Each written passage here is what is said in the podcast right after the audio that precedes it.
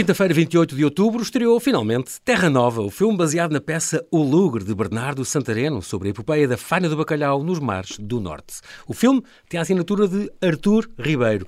É certo que entrou na série Os Sopranos, mas é conhecido sobretudo por ser realizador, argumentista e às vezes produtor, que dos seus, entre outros êxitos seus, no seu currículo de cinema, de televisão e de teatro, tem a novela Belmonte, a série Equador, os telefilmes Casos da Vida ou o documentário A Arte de Amália.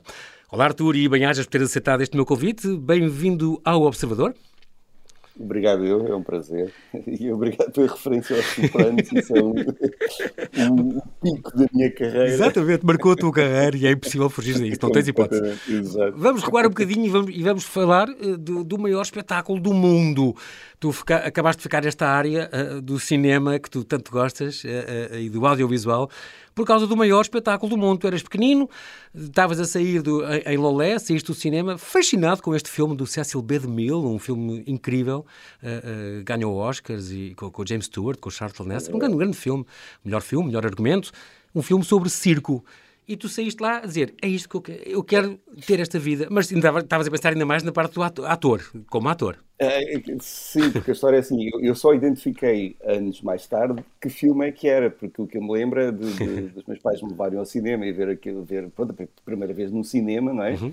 E eu lembro-me perfeitamente, isso fica, uh, acho que fica registado, porque claro. desde miúdo vamos, vamos repetindo essa, essa, essa vontade, e eu lembro-me de sair e dizer é isto que eu quero fazer, e queria ser ator, porque eu sabia lá o que era um argumentista, um realizador, e diretor de fotografia. Exato. Mas lembro precisamente na, na escola primária haver aqueles uh, exercícios de fazer um desenho sobre o que é que se quer ser quando for grande. E eu uhum. queria, de facto, fazer cinema. E, e, tinha um colega muito precoce ao meu lado a dizer: Ah, isto que nós agora fazemos nunca vai ser o que vai acontecer. Uh, e pronto, fico muito feliz porque, de facto, foi o meu sonho de infância, é a minha realidade hoje. E é engraçado que encontrei esse colega anos mais tarde, estava a fazer um telefilme para a SIC e ele estava a sair de facto de um escritório onde trabalhava, onde não era nada daquilo que ele tinha desenhado em miúdo, mas eu senti-me, olha, eu estou aqui. Eu cumpri, cumpri o meu desejo, exato. Exato. Eu foi. consegui cumprir o meu desejo. É muito curioso que começaste a. Uh, uh, que é? A primeira coisa que fizeste, tinhas para aí 16 ou 17 anos, ainda com as VHS, movies e. Sim, sim, sim. Fazias sim, tudo tudo. Nós, os primeiros filmes, entre aspas, que fiz, mas, mas eram, eram filmes, quer dizer, tinham, tinham, tinham, tinham narrativa, tinham, uhum. enfim, pronto, mas foi, eram feitos no liceu com os meus colegas e normalmente nós fazíamos o filme assim à tarde eu ia para casa montar e a montagem era basicamente largar o play na câmara e o pause e o rec no, no, vídeo e depois à noite estreávamos o filme no café. Houve ali um período em Lolé em que de facto houve, houve uma, uma indústria cinematográfica de meter inveja a Hollywood. Exatamente, era um cineclube. Mas diz uma coisa, tu, tu, Arthur, tu nasceste em Coimbra, mas cresceste no Algarve, foi? Coimbra, sim. sim, sim, a minha família até ah, é okay. toda do, do, do, norte, mas nós fomos para o Algarve muito cedo, portanto okay. as minhas primeiras memórias são já, são já, do Algarve, sou, sou muito algarvio. Estes filmes caseiros, tu realizavas, produzias, filmavas, montavas e representavas, uh, com, com, o primeiro concorreste ao Juvecine que havia no tempo do FAOS, o antigo Instituto da Juventude, não ganhaste nada, é mas no segundo ano, na segunda vez ganhaste, e aí foi uma menção honrosa e tal, mas também aí já estavas completamente focado, já estavas a entrar na escola de cinema.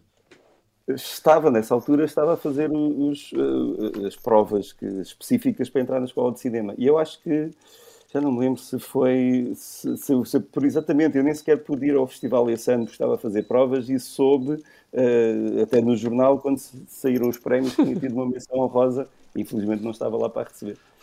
Foi incrível. Depois eh, tornaste hoje em dia argumentista, realizador, às vezes produtor. Em 93, isto o tempo passa num instante, tu ainda és um homem novo, mas há, quase há 30 anos, estreaste na televisão como, com o Jornal Louco, aquele, já em formato de humor, é uma, é uma coisa engraçada. Em 94 já fazias um filme financiado pelo Instituto Português de Cinema, O Assassino da Voz Meiga, uma curtinha de 10 minutos. Incrível. Até que mudaste para, para a meca do cinema. Foste então para os Estados Unidos, viver em Los Angeles e depois em, em Nova York. Aí estudaste e aprofundaste na, na Stella Adler Acting Academy de Hollywood, estudaste guião, frequentaste diversos workshops, co-dirigiste peças de teatro, também é engraçado, gostavas muito da, da parte do teatro, também nunca largaste, e, e és, és dramaturgo, também escreveste peças. E aí é que foste figurante na série Os Sopranos. Foi uma coisa extraordinária entrar nesta série que já, já fez 20 anos, já fez 20 anos há dois anos, da HBO. Nunca tinhas visto um episódio, nem sequer tinhas televisão no teu quarto ou na tua casa. Na mas, altura, mas não, foste um eu- figurante nesta série famosa. Exato. Quer dizer, eu já tinha espreitado, mas eu vivia nessa altura em Nova Iorque, num, quarto tinha uma loft bed, e dormia assim a, dois palmos do teto, eh, e comecei a fazer, foi a primeira casa, eh, entrei para o, para o Screen Actors Guild porque fiz uma voz off em português, e aquilo, pronto, como lá funciona tudo com sindicatos, tem que ser do sindicato, Claro. e depois isso permitiu-me aceder eh, às produções que se faziam em Nova Iorque, na altura, eh, e, fa- e fui fazer figuração, mas pronto, de facto os Sopranos foi assim o, o- incrível. Talvez o momento mais interessante, porque como figurante, de facto, apareço imenso num determinado episódio, mas tive outras figurações memoráveis, por exemplo, no Shaft com o Samuel Jackson, Ah, em que há um plano em que eu cruzo-me com o Samuel Jackson, o problema é que a câmera vem com ele e eu só se separar a imagem no sítio certo é que se consegue ver que eu estou lá. mas foi, foi, um- foi, muito- foi uma experiência interessante. Para mim era interessante, porque assim, eu estava, obviamente, olhar para. Eu, eu estive no, no Beautiful Mind do, do Ron Howard, portanto, eu basicamente Ah, ok. tinha, estava pri- privilegiado a ver o Ron Howard a, a trabalhar Claro. e ainda estavam a pagar-me. E a pagar-me Exato. bem, porque, porque lá a figuração. Não, não, não se brinca, quando vai para a hora agência por fora, eu chegava às vezes a ganhar 200, 300, Dólares por, por... a 400 dólares por dia por figuração. Incrível. É, E eles levam isto a sério. Isso, É. contente. Eles têm estes sindicatos, estes guilds, estas, não é? Que, É, que funcionam como deve ser e sempre que havia horas extraordinárias. Tu, tu, aliás, lucraste neste episódio que tu tiveste, é o quinto episódio da segunda, te- segunda temporada, Big Girls Don't Cry, chama-se o episódio, para quem eu sei É, que, é, exatamente. que é OCD e vai querer ir ver, fica já a saber qual é o episódio, estás lá sentado ao pé deles, mas também por causa de um capricho de um dos atores principais, eh, acabaram por fazer horas extraordinárias e quando faziam horas extraordinárias ganhavam bem mais. Ganhava-se. E aquilo ganha-se por tudo. Por exemplo, sempre que se muda de roupa, ou se há fumo no, no, no decor, No set, é se mais há X. água. Eu lembro-me do primeiro Incrível. pagamento que recebi, havia aquelas linhas todas, e estava eu a pensar do meu ponto de vista como realizador, e nós com os nossos orçamentos em. Portugal, a pensar, isto é completamente incomportável para um filme português, porque qualquer coisinha são mais 20 dólares, são mais 50 dólares, e pronto, e claro, do ponto de vista dos figurantes, estavam, estavam todos à espera que corresse mal, que era para entrar em horas extraordinárias. Exato, e eu pensar, mais. esta gente está aqui a, a tirar contra o realizador, que eu sentia mais vezes um bocadinho um, um agente duplo, não é? Porque eu estava ali a ver aquilo que, por, por um lado, também me interessava que coisa, mas ao mesmo tempo sofria pelos realizadores e a produção e tudo. Claro, para querias que corresse tudo bem, obviamente. E assim ficaste, ficaste na história, Arthur. Já estavas na história e antes, antes do duplo exílio. Falaste no agente duplo, no, no ator duplo, e aqui, eh, eu estou agora a lembrar-me que em 99 escreveste o argumento da tua primeira longa-metragem como realizador e produtor executivo, este Double Exile, duplo exílio. Depois estreou- acabou por estrear cá eh, em, em Portugal também, uns anos depois, em 2001. Seguiu depois também os circuitos de, de- de festivais e foi uma grande experiência este começo como realizador e produtor executivo, ainda em. Estavas ainda nos Estados Unidos. Em Nova Iorque, sim. Eh, Sim, porque o, esse filme surgiu na altura pronto, para ganhar a vida. Trabalhava para, para uma revista das comunidades portuguesas e deparei com uma situação que, que, que, era os, os repatriados para os Açores, ou seja, sobretudo para os Açores, mas eram, portanto, portugueses que, apesar de serem, terem green card, estarem legais, nunca se nacionalizaram americanos e muitos foram para lá com as famílias ainda em bebés, quase, e de repente, por um, crime menor, porque bastava um ano de condenação, eram repatriados para, para os Açores, onde não falavam língua, onde iam para, Ou seja, e havia pessoas mesmo, criminosos mais perigosos por aí fora. Mas isto era um problema social muito grande Claro. que eu fiz um trabalho jornalístico eh, so- sobre isso e que me inspirou para escrever um guião. E Exatamente. depois tivemos o, o apoio do ICA, isto foi na altura feito com, com a Antónia Seabra, e eu, a razão porque apareci como produtor executivo é porque eh, consegui arranjar financiamento no- nos Estados Unidos para a parte que filmamos em Nova Iorque. Exatamente. Porque foi filmado lá, em New Jersey, em Nova e Iorque. nos Açores. E nos Açores. Muito bem. E, e depois, nos anos seguintes, pronto, andaste então entre Nova Iorque e Lisboa, fizeste este RPG, Real, Play, Real, Real Playing Game, esta longa-metragem de ficção Foi- científica, já sim, com, com foi- Rutger Hauer, é incrível. Ah, sim, sim, mas isso, isso é um projeto do Tino, eu, eu basicamente entrei Do só para, Navarro, como. Uhum. como argumentista, ou co-argumentista, porque a ideia até vinha dele, Ah, mas pronto, mas sim, mas, mas eh, tive o prazer de conhecer o. Rutger Hauer, que deu- deu-me imenso gosto. Incrível. Depois uma série de, fizeste, trabalhaste, trabalhas muito para a Plural, com uma série de colaborações com a, com a televisão portuguesa, a RTP, com a SIC, com a TVI. O, o, Belmonte, acho que, e em séries, minisséries, telefilmes e telenovelas, como, como tu dizes, pseudo-telefilmes, como tu gostas de dizer, e, e, a novela Belmonte, por exemplo, já, já em 2013, que, que chegou a ser nomeada para melhor telenovela nos, nos, nos Emmys de 2014. Portanto, é uma história muito curiosa. E depois, imensas séries que tu fizeste. Chegaste a entrar em ator no Até Amanhã Camaradas, certo? Entras lá, mas como ator só. Sim, sim, sim, mas é, uma, é mesmo uma, é uma Foi uma graça. especial, quase. Sim. eu sou muito amigo do Tino e, e, na altura eu acho que até estava a preparar um projeto com o Tino e com, com eu também sou amigo do Kim, obviamente, do uhum. Leitão, e então uhum. fiz lá um. Fiz um, se bem me lembro, eu era. Um cameo. Tinha, tinha uma loja de tecidos onde nas traseiras imprimíamos o Avante, ah, que era okay, engraçado, okay. exatamente. Depois até há uma, uma, cena que vai o Zé Valenstein lá e vamos lá atrás buscar. Engraçado os, os, os impressos. Entretanto, acabaste um doutoramento em literatura na Universidade do Algarve, fizeste um trabalho também que tinha que ser, não é? Ligado ao cinema sobre o Scott Fitzgerald como guionista em Hollywood. É. E também participaste na, na, na, realização do Equador, foi talvez uma da coisa maior, a maior produção televisiva portuguesa de sempre, acho que ainda é. Uma série que custou quase 6 milhões de euros, com 30 episódios. Tu aí partilhaste com o André Sequeira e com o José Manuel Fernandes, certo? Fizeram os três, sim, sim, realizaram sim, alguns. Este... E andaste a passear pelo, pelo é. São Tomé e pelo Brasil. E por... Foi, foi, foi uma produção uh, inesquecível para vocês.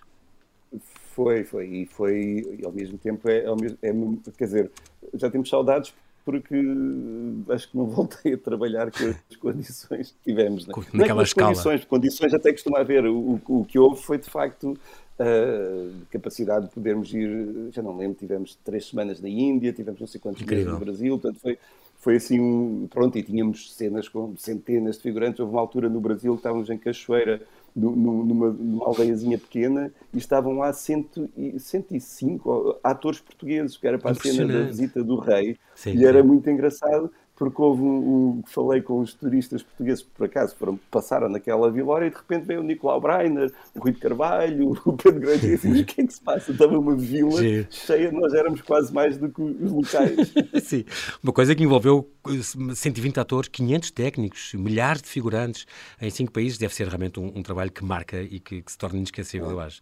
Depois, em 2012, estreaste como dramaturgo naquela peça, onde estavas quando criei o mundo, uma peça que tu ainda hoje falas, que teve, teve em cena no Teatro Nacional e que ainda foi das coisas que mais gostaste de escrever, mas que escreveste em Nova Iorque. Tu gostas de escrever nos cafés e assim, e em, nos cafés em Nova Iorque, então fartavas de escrever, certo?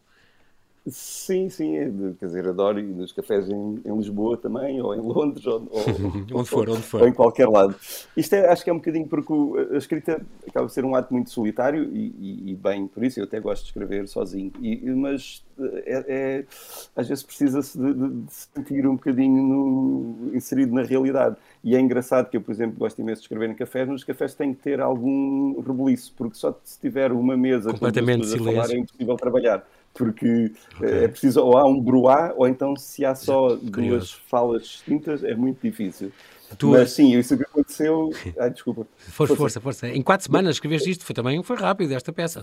Foi porque o que aconteceu foi, eu estava mesmo para embarcar para Nova Iorque e a Manuela Couto liga-me, porque era uma coisa que tínhamos falado em tempos, ela gostava Exatamente. de fazer um monólogo. É um eu gosto de escrever monólogos, os meus guiões têm às vezes assim aquelas talecas de texto que, os, Umas tiradas. se e, e, e, estava para embarcar, ela diz: Olha, aqui a falar há um buraco na programação, o João Mota no Teatro Nacional quer, quer fazer a peça a peça que ainda era só uma ideia. E eu disse: eu estou agora a ir para Nova Iorque por um mês, mas ótimo. E assim foi. E foi, foi muito engraçado. O, o João Mota referiu-se na altura, parecia os folhetins que se escrevia na altura, do S e por aí fora, Exatamente. porque eu ia enviando uh, cenas. cenas. Eu fui escrevendo e eles iam recebendo, porque foi tudo muito depressa, era preciso ser encenado rapidamente. Deadline. E mas ainda hoje é, um, é, uma das coisas que mais deu, deu prazer Escreveu. escrever e está felizmente publicado em livro no, pela Guerra e Paz. Tu falas em, em escreves teatro, cinema e televisão. Há algum que tu prefiras destes, destes géneros?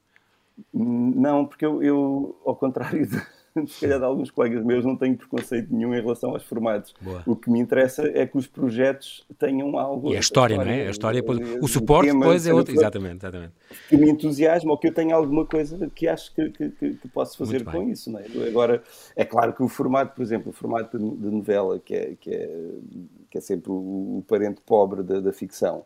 Claro. Uh, É, é, um, é um formato que exige imenso. Eu passei a ter, eu nunca quis fazer novela, passei a ter um bocadinho mais de respeito por quem a faz quando fiz a primeira, porque é assim, quando estamos no episódio 50 e olhamos, ainda faltam mais 180, Exato. é obra, não é?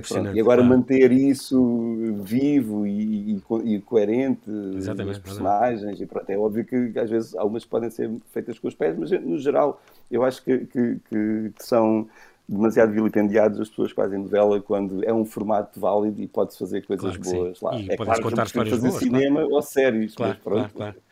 Muito bem. Nós, entretanto, vamos já, já seguir falar de cinema, vamos falar de aventuras, depois já vamos ter que fazer um pequeníssimo intervalo e já voltamos à conversa então aqui com o Arturo Ribeiro, um cineasta que tanto se inspirou com Ingmar Bergman como com os saltadores da Arca Perdida e por isso tem feito coisas fantásticas ao longo da sua vida. Já voltamos então à conversa, Arturo, até já.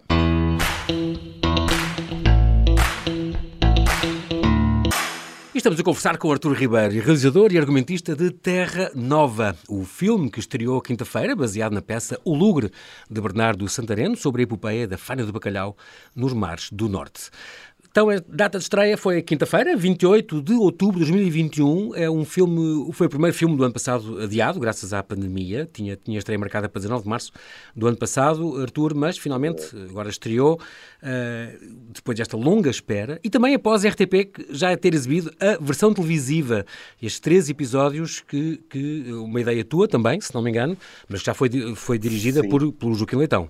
Pois, isso foi um problema que nós tivemos e que até uh, criou, cria algumas, uh, enfim, uh, confusões, porque, por exemplo, isto começou por ser um filme, sempre foi um filme, foi um filme em que trabalhei anos a escrever, a investigar, a preparar, que foi uma preparação difícil. Uhum. Foi um filme, um projeto apoiado pelo ICA e, que, e, e portanto, que, que, finalmente estreia.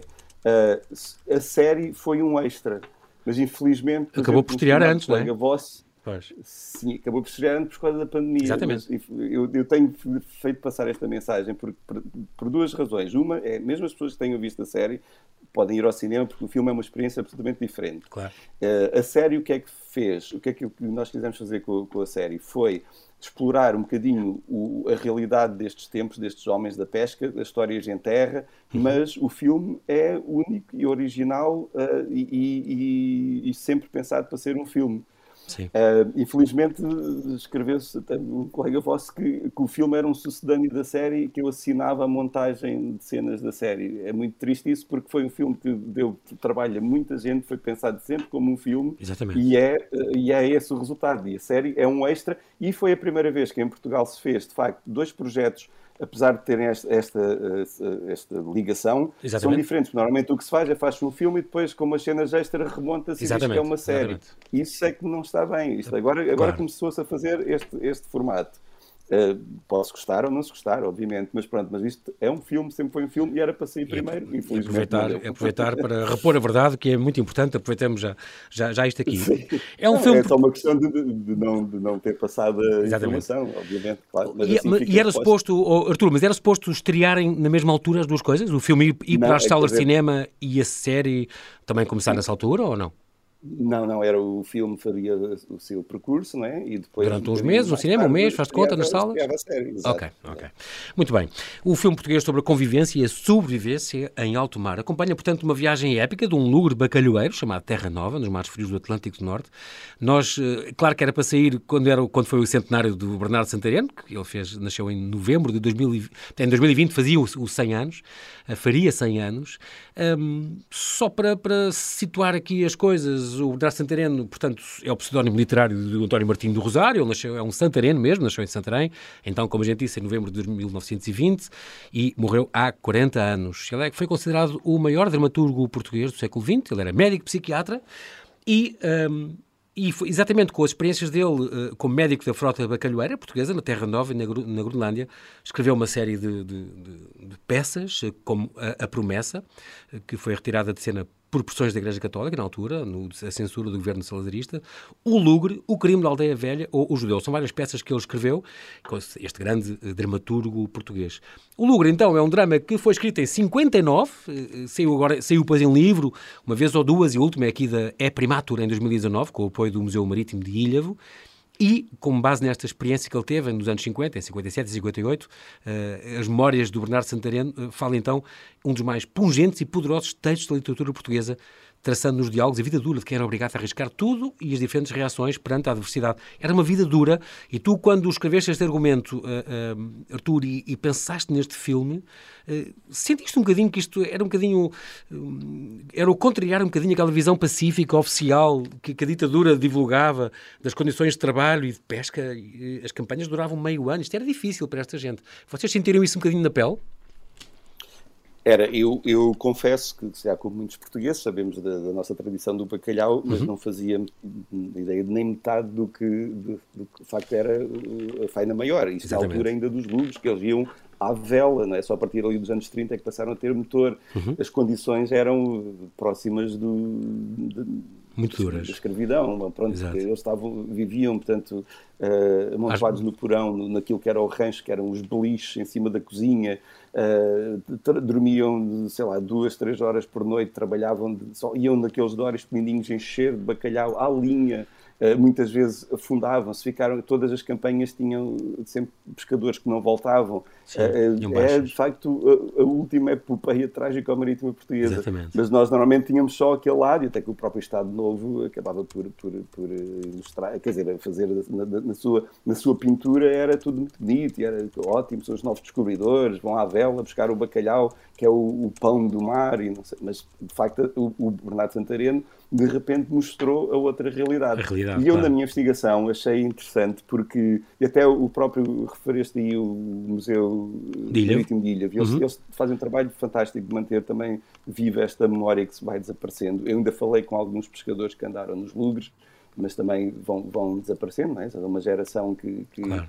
que já Está lá vai. Acabar, é? uh, mas é muito importante. Ah, e então no Museu Marítimo de Ilha vi, vi um, entre outras coisas, uma coisa extraordinária que foi as críticas que saíram na altura em que o Lugre foi representado no Dona Maria. Uhum. E é engraçado porque entre haver, eh, enfim, o, do, o, crítico do regime que dizia que, enfim, que, que o Santareno fazia, traçava uma pintura negra do que, que, que, as coisas não eram assim, que toda a gente sabia que era, não é? Porque queria sempre dar aquele lado de, de, de glorioso. E eu achei interessante que é, nunca se fez uma ficção, em, em, uma ficção para cinema ou para outro meio audiovisual sobre, sobre a pesca do bacalhau, e eu abracei mesmo isso, acrescentando à peça do Lugre um lado, pronto, um bocadinho mais aventureiro e que, que, que aconteceu também, que foi a ida, quando começaram a ir até à Groenlândia, que ainda mais longe do que já, já não era suficiente irem até à Terra Nova, ainda iam à Groenlândia pescar. E essa parte é um acrescento meu, que... Uhum por muita coincidência, venho a descobrir, depois de ter conhecido o músico Nuno Corte Real, que fez a música para o filme, da banda sonora, foi exato. o bisavô dele. Ah, que curioso. O bisavô dele foi capitão do, do onde nós filmamos e foi o primeiro a ir à Groenlândia. Isto é que é incrível. Incrível. É, muito giro, porque é. também, outro uh, pormenor curioso, este filme é, é, fruto de um desafio que Nicolau Breiner lançou em 2015. Sim. Sim. O, o, o a ti próprio. Com quem foi porque nós trabalhamos, trabalhamos em muitas coisas, de, de, não só ele como ator em coisas minhas, como ele realizou alguns telefilmes que eu escrevi, pronto, e tínhamos uma uhum. relação de amizade grande, e ele um dia chamou-me e disse assim, pá Arthur, vamos fazer, tem aqui um projeto que é uma coisa que quero fazer há muito tempo e agora acho que consigo. Quero adaptar o Lugre do Bernardo Santareno, e eu confesso na altura nem sabia que era um Lugre. Sim, sim, sim. Um, e então, e assim foi, foi, foi o Nico que, que me chamou para isto, e que infelizmente não, não o pôde realizar, um, mas há uma, há uma, história engraçada que é o, o Nico odiava o frio e nós fomos filmar para um sítio onde se fosse ele a realizar, eu acho que ele nunca lá, nunca se metia nisto. Nós fomos filmar mesmo acima do Círculo Polar Ártico pois no norte da Noruega, embarcados. Ele adorava navios, mas se fossem São Tomé ou por aí fora, agora ir, ir para, Seis para semanas, o Polo Norte. O mês e meio, e quase no Polo Norte, com sempre... tempestades e com frio, pois ele não, não, não, não iria dar-se bem. Não, e nós estávamos na rodagem sem pensar o que é que o Nico deve estar lá em cima a dizer assim, vocês são malucos. Mas é incrível, mas infelizmente, e tu tens saudades dele, que eu sei, o Nico partiu pouco depois de teres acabado o guião. Ana foi, Costa, foi. Ana Costa, então, o produtor, desafiou-te para fazer o filme com ela, uh, não hesitaste, portanto, concretizar. Também é, deve ter alguma satisfação interior de ter concretizado este sonho que, que o Nicolau Breiner tinha uh, já, já há algum tempo. Este elenco é um, é um, tem grandes nomes da ficção nacional, o Virgílio Castelo, o João Reis, o João Catarré, o Vítor de Andrade, o Miguel Borges, uma série deles. Tu fizeste um casting onde viste dezenas, quase 70 atores. Alguns conhecias, outros não mas atores de várias gerações, uh, uh, mas que depois foram Sim. contigo viver, os, os, escolhidos, foram viver contigo uh, seis semanas para um barco, vocês filmaram tudo, tirando algumas cenazinhas, pronto, que, que fizeram com certeza em, em pós-produção ou, ou aqui em Lisboa. Sim, sim, sim. Algumas coisas, grande parte, em, mas pouco, grande parte foi filmado. As partes aquáticas e tal, pronto, isso, isso, isso obviamente. É. Mas, mas tiveram, conviveram -se seis semanas, também, também não deve ser fácil, mas isso também ajuda o papel deles, ou não? Sim, isso foi importante para não só para, para, a construção das personagens, como para todo o realismo que queria imprimir ao filme. Mas o facto de, de, de estarmos no navio, de estarmos em alto mar, e eu lembro no, no primeiro dia de rodagem, uh, quando correram umas coisas mal, um dos Doris foi ao fundo e para fora, e eu olhei para a cara dos atores e percebi, ok, isto, eles agora, agora, agora têm na cara a cara do pescador e da, da, sua relação com o mar. Está é? na pele. Dizer, obviamente porque é muito importante o mar eh, para, para, para, para, a gente do mar e, sobretudo, nesta altura, é uma entidade eh, que pode ser o demónio ou, ou, um anjo, não é? E, pronto, e o mar tem que estar sempre a ser apaziguado, tem que estar a rezar, tem que estar. Há toda aquela, aquela superstição que o mar não esquece, o mar tira, o mar dá. Portanto, é, é de facto esta uhum. relação com o mar muito uh, entre, entre o espiritual e o, e o, e o religioso, não é? Um, é muito interessante. Isso é preciso, de facto, estar no mar e haver, por exemplo, dias em que, em que levamos porrada valente de, do mar e pensar que estamos ali numa casca de nós, não é? E víamos o, a proa levantada e batia no chão e, bom, e pensava, era assim de facto uma coisa extraordinária. Também para o realizador não deve ser fácil, as condições às vezes não deviam ser as melhores. Não, e, é, e é uma coisa que aprendi logo desde o é tipo, isso tem que ser um bocadinho uh, como é, o que é que o mar nos deixa fazer e pronto, e vamos lá. Então, estão sujeitos, sujeitos a, àquele humor, aos humores do, do mar. Sim, sim, é curioso sim, porque este, este casting diz-te muito, não, por exemplo, uma, a questão de, sem querer fazer nenhum spoiler, há um dos atores que morre, um, e podia ter sido despachado para, para Portugal, mas quis ficar com, com, com a equipa toda, não quis vir. Tal modo estavam, Sim, não é? para dizer a verdade, ele para ser despachado para Portugal eh, teria que teríamos que lhe dar um bote e ele tinha que remar para a terra, a maior parte do tempo, porque nós paramos em alguns sítios, mas, mas, mas acho, acho, que ele nunca iria fazer mas não foi por isso, não, foi por isso. Não foi por isso, é de facto a, a camaradagem que se criou a claro, bordo. E sobre claro. há bocado estavas a falar sobre a escolha dos atores. Eu sabia que como tinha aqui um filme, um filme de ensemble, que eu tinha que escolher Uh, os atores tinham que ser escolhidos no conjunto, ou seja, não, não, valia, não, não bastava apenas ter bons atores para determinados papéis, porque isso era, era fácil. Agora tinha que construir mesmo o gajo que faz da sol tem que bater certo com o Tó Verde, e estes dois têm que estar em oposição ao Tó Maria. E ao, isto, isto foi um puzzle uh, que tive que construir e com a ajuda dos próprios atores, muitos deles que eu já conhecia, que até vieram fazer um. Nem, eu nem queria chamar casting, quase fazer uns ensaios uhum. para construir este ensemble. Claro. Um, depois houve outros que eu, que eu não conhecia, que procurei para determinados papéis e tive a sorte de não só ter escolhido bons atores, como de escolher boas pessoas. E isso foi importante porque a, bordo, de facto, criou-se uma irmandade que ainda hoje perdura e, e, foi essencial para depois poder exigir deles uh, toda, toda, não só a dificuldade das filmagens, mas toda a violência e intensidade que era preciso darem como personagens. E eu acho que isso é importante. Quando um ator tem confiança no outro, permite que em cena aquilo vá longe. E eu, eu via isso, era impressionante. Às vezes parecia que eles só odiavam todos e acabavam, estávamos todos a beber mini. é, sim. É, é, curioso. Mas também uh, confessas que um prémio que te deixou muito feliz foi teres ganho o, um dos prémios que já recebeste, foi este, o melhor elenco, o Best Ensemble Cast neste Soul International sim. Film Festival. E isso provou que fizeste uma escolha acertada, então, nesse caso. É, eu acho que isso é, é o melhor prémio que o filme pode receber, sério, porque acho que, pronto, claro que também tenho noção que o, o Ensemble Cast estar a receber um prémio é um bocadinho para mim também, porque eles não fazem as coisas sozinhos, não é? Uh, mas, mas acho que, que é uma. É, eu, eu, sempre achei que é, independentemente do, dos, dos meios que vamos ter, e que vai ser difícil filmar um filme, fazer um filme destes com orçamentos do cinema português, mas pronto, independentemente dos meios, independentemente, independentemente dos efeitos especiais que precisávamos para determinadas cenas, se eu não tivesse nos atores a história, não tinha filme. Até podia ter meios muito mais. Eh, enfim, podia ter tido uh, mais dinheiro, podia ter tido mais tempo, podia ter tido outras condições de filmar, mas se não tivesse os atores, e estes atores, não era a mesma coisa. Exatamente. É curioso porque uh, esta, esta produção, que é luso-alemã, porque é Alemanha, porque foi quem investiu o dinheiro, é... mas não tem interação nenhuma do, do, da pesca do bacalhau. Não, não. Eu, foi só um nível técnico? Os foi sobretudo porque esta, esta produtora alemã faz, faz muito trabalho de pós-produção e de VFX, ou seja, okay. tudo Lightburst é Pictures. Especiais, exato, foi feito com eles. Também foi okay. o, o color, uh, color grading por aí fora, mas é sobretudo para, para, para o lado para, para, para os efeitos especiais. Uhum, uhum. a rodagem foi tem, então mas, neste mas a rodagem foi então neste Louvre Santa Maria Manuel, em, que começaram em 2018, se não me engano, é possível? Começaram Nós já... filmamos em 2018, foi. Naquelas Depois, seis semanas. A levou algum tempo, uhum. só estava o filme pronto para ir para 2019 e depois pronto, estava pronto para estrear no início de 2020 mas tivemos que adiar, infelizmente. Qual, qual, no, claro que não seria a mesma coisa filmada em estúdio, não é? Mesmo com efeitos especiais, nunca seria. Quais, são, quais foram os maiores desafios de filmar no alto mar, Arthur? Apanharam uh, tempestades e assim, não tinham internet. Uh, isso foi bom. Sim, isso era mais para, para o dia a dia. Houve ali um período em que estávamos a atravessar a Mar do Norte e já tínhamos filmado tudo, só que não podíamos. Estava um mar muito grande e levamos três dias a chegar a Roterdão. Houve ali uma, uma fase em que depois de estar isolados de, toda a gente durante tanto tempo, depois não ter também internet, custou ali a muitas pessoas. Outras acharam ótimo, que é tipo um descanso, pelo menos, por algum tempo.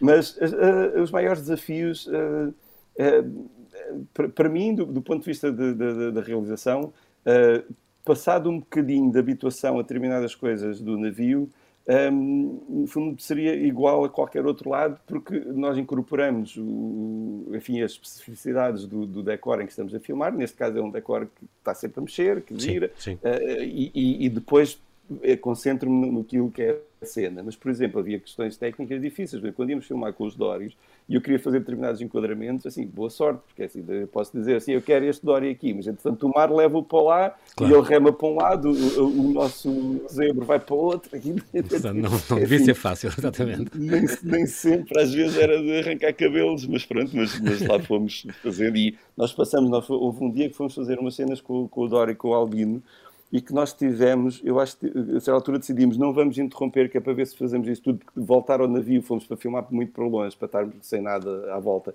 uhum. e voltar ao navio e regressar, era, era uma perda de tempo. Então eu lembro, pelas contas, nós tivemos sete horas sentados no zebro, aqueles Boas. barcos de borracha que acompanham. Sim, sim, sim. Eu lembro, de, quando me levantei, assim, eu não acredito nisto. E depois houve uma altura que, obviamente, isto agora vai ser uma história assim um bocadinho mais caricata, em que há necessidades para fazer, não é? O pessoal está ali no navio, descobrimos claro. lá uma ilhotazinha, o pessoal desembarcar lá para poder desfazer-se e voltar outra vez. Ficou o vosso WC privado ao pé do circo, ao pé do Polo Norte, ok. Sim, deixamos lá a marca. o filme é uma ficção, mas tem um lado documental, como tu disseste uma vez, porque depois a vida destes homens era muito dura. Este, este estamos quase a terminar, diz-me Artur, é muito fiel ao livro, além da parte que já contaste, onde é que se desvia mais? Eu sei que há coisas que vocês cederam, por exemplo, evitaram, por exemplo, os sotaques, tiveste que depurar um bocadinho o texto, não, obviamente.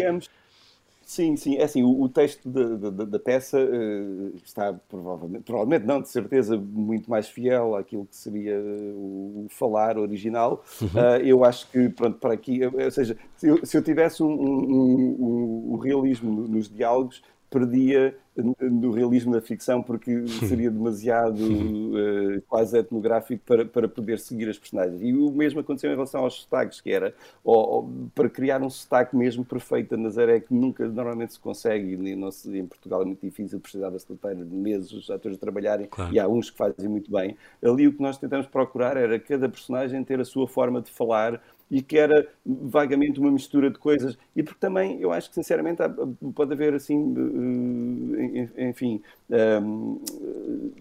perfeccionistas que acham que não é, que, não era assim, mas eu acho que o, o, estes homens que viajavam com algarvios, com fuzeteiros, com, com uh, pessoal de Ilha de uhum, Nazaré, uhum. isto apanhava, havia ali uma mistura, aquilo que era uma Babilónia, nestes, nestes navios era uma Babilónia de sotaques e de línguas, portanto é um bocadinho aquilo que, que para mim o que era importante era que, que, cada ator se sentisse confortável na sua personagem, na sua forma de falar, que não fosse completamente a dele, porque isso também ficaria claro, mal claro toda a gente no navio falasse com o sotaque de Lisboa. Exatamente. Muito bem. Como dizia o teu imediato, o João Reis, o imediato deste lugar, é um filme perfeito, um filme de aventuras e fica agora essa sugestão para todos verem. Fica aqui também o desejo que, chegue, que chegando à HBO Portugal, vá também para, para uma, uma distribuição internacional, o que era muito bom uh, para todos vocês. Uh, nós vamos embora e temos que fechar esta conversa, Arthur, mas uma última questão uh, sobre projetos futuros. tenho aqui umas ideias que tu falaste, Lisbon Noir, por exemplo, tens outras na Forge. Alguma coisa que esteja mais avançada? O teu filme independente que tu tanto sonhas fazer? Está alguma coisa Sim. já em campo? Eu, eu, eu tenho um problema grave que é uh, que estou sempre a, a, acabar por, por orbitar para ideias megalómanas e agora quero fazer uma coisa passada no século XIX em Nova Iorque que envolve portugueses e portanto já, já me estou a tramar outra vez. Mas pronto, pode ser que voltemos a falar sobre isso. Exatamente, espero que sim, com muito gosto e nós não temos tempo para mais, mas Artur, Artur Ribeiro, obrigado, muito obrigado pela tua disponibilidade. É um prazer conversar. Foi, obrigado. muito obrigado pela tua disponibilidade em falar aqui ao Observador. Eu oxalá este o Terra, Nostra, o Terra Nova então tenha uma boa carreira nas salas e festivais cá lá fora.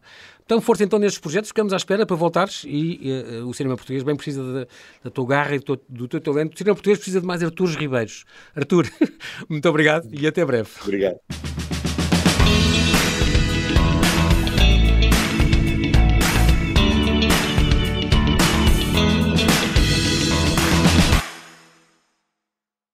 Obrigada por ter ouvido este podcast. Se gostou, pode subscrevê-lo, pode partilhá-lo e também pode ouvir a Rádio Observador online em 98.7 em Lisboa e em 98.4 no Porto.